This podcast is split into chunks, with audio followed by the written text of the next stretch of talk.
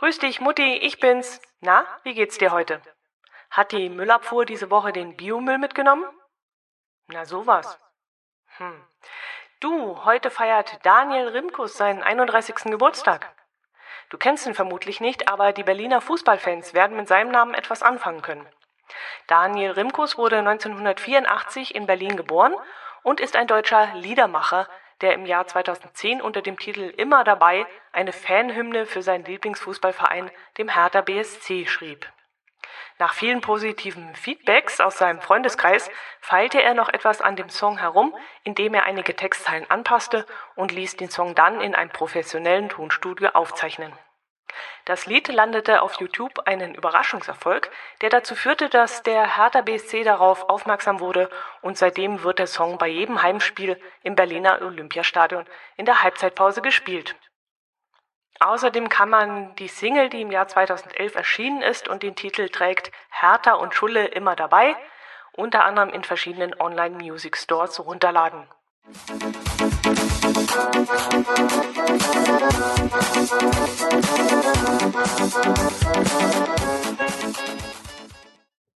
Das ist die 77. Folge der Hörmupfel, zu der ich euch wieder herzlich begrüßen darf. Heute erzähle ich euch von meinem seltsamen Theaterbesuch und von Schuppenshampoo. Falls noch Zeit bleibt, stelle ich euch auch noch ein ganz tolles Buch vor, das ich geradezu verschlinge. Viel Spaß beim Hören. Ich war letzte Woche im Theater und zwar in dem Stück Ich bin wieder da. Ich hatte in der Tageszeitung eine sehr gute Kritik dazu gelesen und da ich das Hörbuch auch angehört hatte, das von Christoph Maria Herbst hervorragend vertont wurde, freute ich mich, als ich das Theaterstück ähm, anschauen konnte, also dass ich da noch Karten bekam. Ihr habt sicherlich von dem Buch gehört. Ich bin wieder da von Timur Vermesch, war nicht nur wochenlang in der Bestsellerliste, sondern regte auch zu sehr kontroversen Diskussionen an. Es geht nämlich in dem Buch darum, dass Hitler nach fast 70 Jahren auf einer Parkbank in einem Berliner Hinterhof erwacht und nun plötzlich mit dem Leben im Jahr 2011 zurechtkommen muss. Dieses Thema hätte man sicherlich von sehr unterschiedlichen Seiten hm, annähern können. In diesem Fall zieht der Autor die Sache so auf, dass Hitler sich ziemlich unbeeindruckt von den modernen Dingen unserer Zeit gibt, sich relativ schnell zurechtfindet und ähm, wieder nur ein Ziel vor Augen hat, nämlich die Massen wieder genauso von seinen Ansichten zu überzeugen, wie er es damals getan hat. Glücklicherweise gelingt ihm das nicht. Er spaltet zwar, aber die Mehrheit lacht dann doch lieber über ihn, als ihn wirklich ernst zu nehmen. Das ist in Kürze erzählt der Inhalt. Weiter will ich gar nicht auf den Inhalt des Buches eingehen. Wer das Buch noch nicht gelesen hat, sollte es tun. Ich persönlich würde sogar empfehlen, das Hörbuch zu hören. Ich war davon sehr begeistert. Es wurde damals natürlich auch die Frage aufgeworfen, ob man über Hitler lachen darf, nach dem, was er so vielen Menschen angetan hat. Und ja, auf jeden Fall eine diskussionswürdige Sache, ein diskussionswürdiges Thema. Aber darauf möchte ich hier gar nicht näher eingehen, das würde hier zu weit führen. Trotzdem, mir hat das Hörbuch sehr, sehr gut gefallen aus verschiedenen Gründen. Und wobei ich an der Stelle vielleicht auch mal anmerken kann, meine Mutter ist ein Kind dieser Zeit und auch sie hat das Hörbuch angehört und sie meinte dazu, dass Christoph Maria Herbst Welten davon entfernt sei, Hitler richtig wiederzugeben.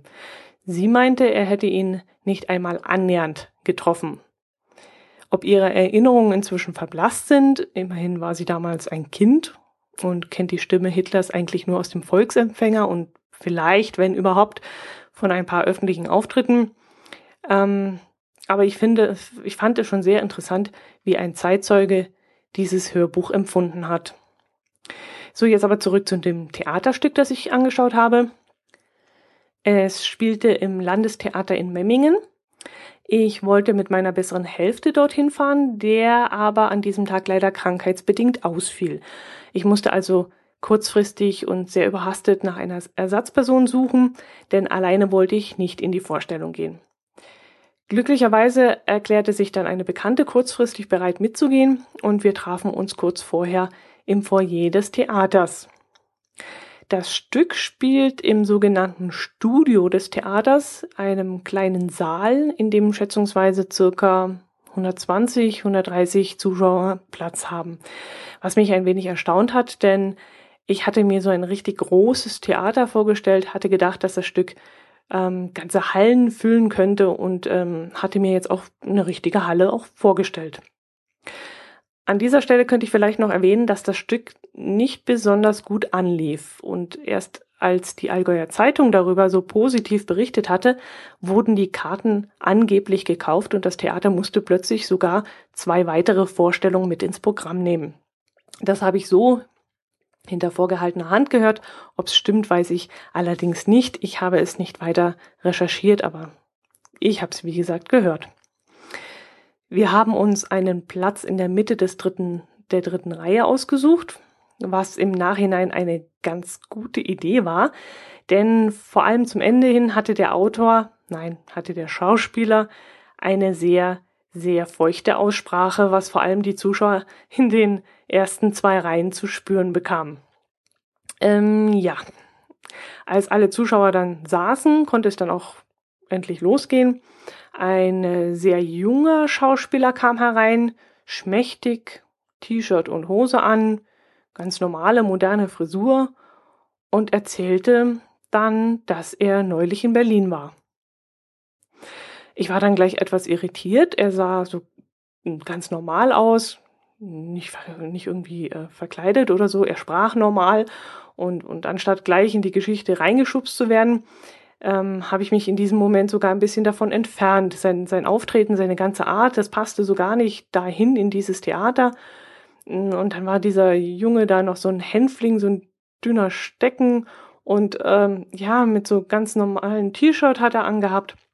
Und hm, ich hätte irgendwie erwartet, dass das Stück mit einem Mann in Uniform anfängt, der auf einer Bank sitzt und dann wäre man auch sofort in diesem Thema drin gewesen. Egal, ob man das Buch vorher kannte oder nicht. Hitler auf einer Bank, das wäre für mich logisch und nachvollziehbar gewesen und ich wäre dann sofort im Stück drin gewesen. In diesem Fall dauerte es dann aber eine Weile, bis ich kapierte, dass der junge Schauspieler in dem Stück auch so eine Art Erzählerrolle einnehmen würde und während des Spiels immer wieder einen Teil des Buches vorlesen, in Anführungszeichen, also vortragen würde. Im Großen und Ganzen lief das dann so ab, dass der Schauspieler ganz alleine dort vorne stand und alle Personen nacheinander selbst spielte. Hitler, den Kioskbesitzer, die Sekretärin, die Produktionsleute, die äh, Produktionsleiterin, diese Bellini. Das äh, machte er vor allem damit, dass er die Stimme und die Dialekte veränderte. Also er Berlinerte mal, dann sprach er wieder Hochdeutsch, dann dieses Denglisch von dieser Bellini. Und äh, den Hitler spielte er, indem er natürlich das berühmte rollende R imitierte. Und äh, das, ja, und zusätzlich noch sich ein kurzes schwarzes Klebeband auf die Oberlippe klebte oder das Klebeband um den Finger rollte und sich dann jeweils immer den schwarz eingeklebten Finger unter die Nase hielt. Manchmal wechselte er auch die Kleidung, zog mal eine Uniform an, mal einen Rock und eine Damenperücke oder irgendein Hemd oder sowas. Das mit dem Kleidungswechsel war übrigens eine Sache, die mir gar nicht gefallen hat. Hm, wie erkläre ich das jetzt? Auf der Bühne standen zwei Leinwände, die zur Untermalung des Programms dienten. Auf ihnen liefen dann immer interessante Szenen im Hintergrund ab. Zum Beispiel wurden Bilder der Pegida-Demonstrationen in Dresden gezeigt und Schwarz-Weiß-Aufnahmen von nationalsozialistischen Paraden aus den 1930er, 40er Jahren. Oder es wurden ausländische Werbefilme gezeigt, zum Beispiel von einem Softdrinkhersteller, der mit einem Hitler-Imitat, Imitator für eine Limonade warb. Oder es wurde ein uralt Donald Duck Verschnitt, bei dem Hitler lächerlich gemacht wurde, gezeigt. Also richtig interessante Filme, die einem schon zu denken gaben und die mich persönlich auch ziemlich überraschten. Und äh, die liefen dann unter anderem auch, als der Schauspieler sich gerade umzog. An sich wäre das eine tolle Idee gewesen. Während der Schauspieler sich im Hintergrund umzieht, kann das Publikum die Filme auf sich wirken lassen. Doch leider zappelte der junge Mann ständig herum und, und machte aus seinem Kleiderwechsel einen riesen Tamtam. -Tam. Er rannte dabei über die Bühne, riss sich das Hemd vom Leib, wedelte mit, dem, mit der Uniformjacke rum. Äh, anstatt einfach ruhig äh, uns den Film anschauen zu lassen, zwang er uns dazu, ihn anzuschauen, was in dem Moment vollkommen überflüssig war, denn es interessierte uns nicht, dass er jetzt eine andere äh, Kleidung anzieht. Er machte dadurch sogar den Effekt dieses Films völlig kaputt. Überhaupt machte er mit seiner Art zu spielen einiges kaputt, finde ich. Also das Drehbuch war schon sehr gut, ähm, gefiel mir sehr gut, ähm, aber er wechselte viel zu hastig und schlampig von einer Person auf die nächste. Im einen Moment sprach er mit hoher Stimme und möchte gern berlinerisch die Sekretärin. Und äh, im nächsten Moment sprang er zur Person Hitler über und verhaspelte sich dabei mit seinem rollenden R. Also wenn er da akkurater gearbeitet hätte, besser abgesetzt hätte, sich zwischen den Personen einfach mehr Zeit gelassen hätte, dann wäre das alles viel angenehmer und äh, klarer rübergekommen. Manchmal tanzte er auch mit dem Rednerpult oder einem Tisch auf Rädern über die Bühne, völlig sinnlos und für mich absolut nicht nachvollziehbar. Keine Ahnung, welche Art von Bewegung er damit in das, dieses Stück bringen wollte. Ich weiß es nicht. Mich störte dieses Gehampel einfach tierisch. Nach eineinhalb Stunden ging dann plötzlich das Licht aus und der Schauspieler verschwand hinter der Bühne. Und sein letzter Satz war gewesen, ähm, was hat er gesagt? Sind wir jetzt Kultur? Und wir saßen dann alle da, also das komplette Publikum, und wir wussten jetzt nichts damit anzufangen. Ist das Stück jetzt hier zu Ende? Geht es noch weiter?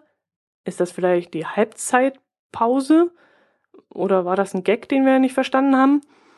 Also wir saßen da, stille, und irgendwann klatschte dann einer. Vielleicht einer vom Theater, keine Ahnung. Irgendjemand fing dann an zu klatschen.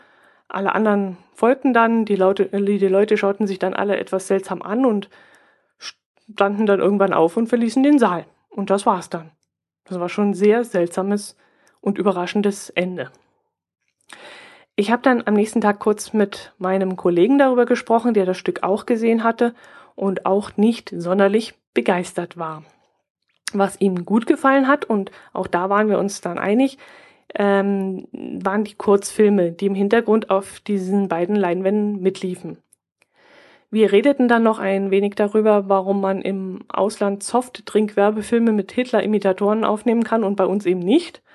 Ob das bei uns überhaupt zulässig wäre, ob wir selbst vielleicht die einzigen sind, die ein Problem mit unserer Vergangenheit haben, beziehungsweise mit unserer Vergangenheit haben müssen. Ähm, was wohl passieren würde, wenn wir dieses Monster, diesen Hitler, wirklich mal als Hampelmann darstellen würden, welchen Einfluss das auf die aktuelle Situation vielleicht hätte, auf unseren Umgang mit Neonazis, würden wir damit etwas verwaschen oder würden wir ihnen damit sogar, ja, damit, dass wir sie lächerlich machen, vielleicht auch den Wind aus den Segeln nehmen. Na, ihr seht jedenfalls, auch wenn das Stück an sich eher ein Reinfall war, so haben wir trotzdem etwas gefunden, worüber wir im Nachhinein diskutieren konnten und wenn es auch nur zwei Videoleinwände im Hintergrund der Bühne waren. Jedenfalls war es mal wieder richtig schön, überhaupt etwas außerhalb des normalen Alltags zu unternehmen. Früher bin ich viel ins Theater gegangen, hatte auch ein Abo, aber von den, keine Ahnung, 15, 17 Veranstaltungen, die da jährlich stattfanden, wenn es überhaupt so viel waren, ich glaube auch nur einmal im Monat, also zwölf Stück pro Jahr, ähm, haben mir im Endeffekt immer nur vielleicht fünf richtig gut gefallen und dann hatte ich ähm, auch noch einen Sitzplatz im hinteren Bereich der großen Halle. Und die Chancen, jemals einen Aboplatz ganz vorne zu bekommen, das ging damals gegen null. Da war eher so die Prominenz vertreten, die schon seit 50 Jahren da ein Abo äh, hatten. Ja, und dann habe ich dann mein Abo irgendwann gekündigt. Ich würde gern mal wieder in ein Musical gehen, das würde mich jetzt mal anmachen. Muss aber mal schauen, ob sich so etwas mal wieder organisieren lässt die Unternehmen, die Busunternehmen, die bieten ja sowas immer wieder mal gerne an, komplette Fahrten nach Stuttgart oder nach Bochum oder mal wieder nach Hamburg. Das muss ich mal schauen. Man sollte sowas viel mehr machen. Theater oder, oder Musical oder sowas. Das äh, ist immer schon eine schöne Sache. So, was gibt es noch zu erzählen? Dass wir wieder einmal beim Sushi essen waren, diesmal mit Freunden, brauche ich euch heute nicht zu erzählen. Das Thema wird euch mittlerweile auch schon langsam langweilen. Es war trotzdem wieder hervorragend dort und eine Person aus unserer Gruppe, die kein Sushi mag, hat Ente bestellt und war ebenfalls total begeistert davon, weil das Gericht sich deutlich von dem abhob, was man sonst für gewöhnlich beim Asiaten vorgesetzt bekommt. Also als, auch als Nicht-Sushi-Esser lohnt es sich in Kempten ins Naturo einzukehren. Das ist wirklich ganz, ganz lecker. Mm, dann habe ich, ach ja, ich habe von TRND wieder ein Projekt zugesprochen bekommen. Von TRND habe ich euch ja schon öfters erzählt. Das ist eine Community, in der man Produkte zum Testen in Anführungszeichen bekommt, um sie dann über Mundpropaganda, über Berichte in Blogs und Bewertungsportalen wie Ciao und Duyu und so bekannt zu machen. Wenn man daran teilhaben will, muss man sich auf der Seite trnd.com anmelden und wartet dann, dass man eine, ein Bewerbungsticket bekommt für irgendein Produkt.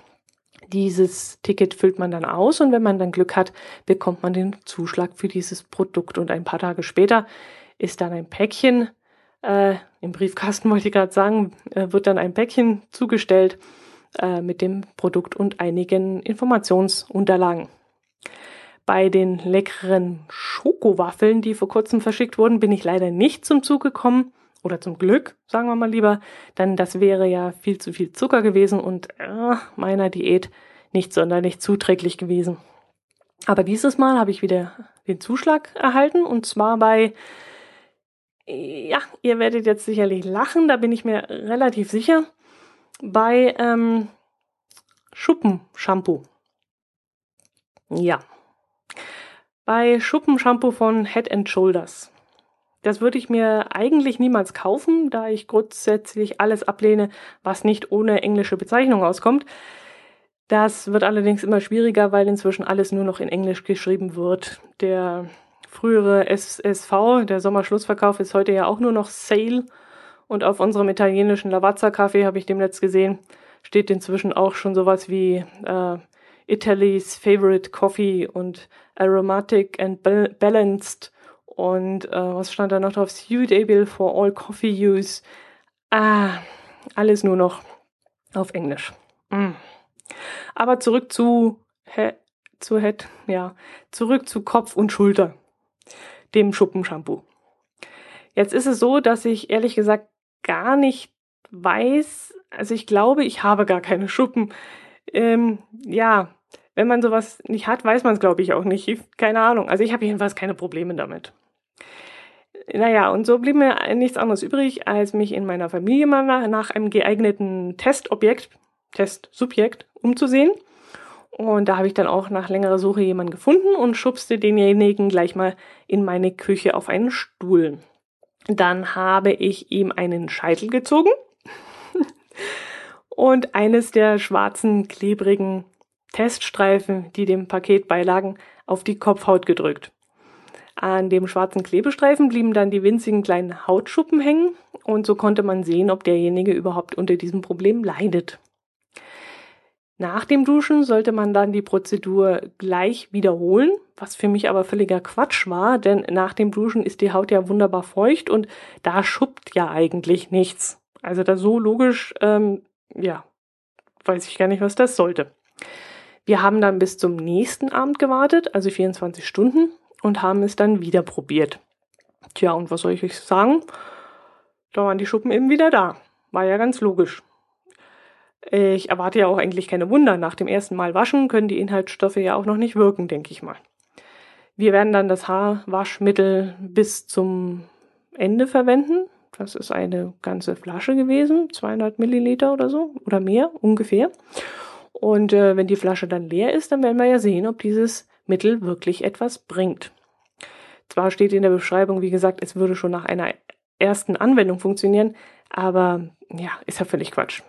Ist ja Blödsinn. Also verkackeiern muss ich mich dann doch nicht lassen. Jo, ich werde euch dann auf jeden Fall auf dem Laufenden halten. So, haben wir denn noch Zeit? Ja, ich glaube, na nee, lassen wir es lieber. Für den Buchtipp reicht es nicht mehr.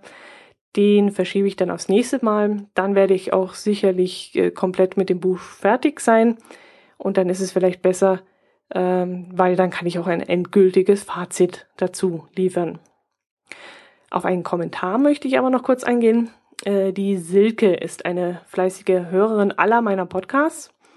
Eine treue Hörerin, die mir immer wieder viel Freude macht, indem sie immer wieder einmal eine liebe Mail schreibt und auf irgendeine Episode näher eingeht. Ihre wahnsinnig lange E-Mail, die ich dieses Mal bekommen habe, habe ich dann auch gleich direkt beantwortet, weil ich sie nicht zu lange warten lassen wollte. Diesen Briefverkehr möchte ich euch jetzt nicht in voller Länge vorlesen, das wäre dann doch etwas übertrieben. Außerdem würde ich dann zu einem Thema, das da zur Sprache kam, vielleicht etwas spoilern, was in einen der nächsten Folgen erst kommen wird.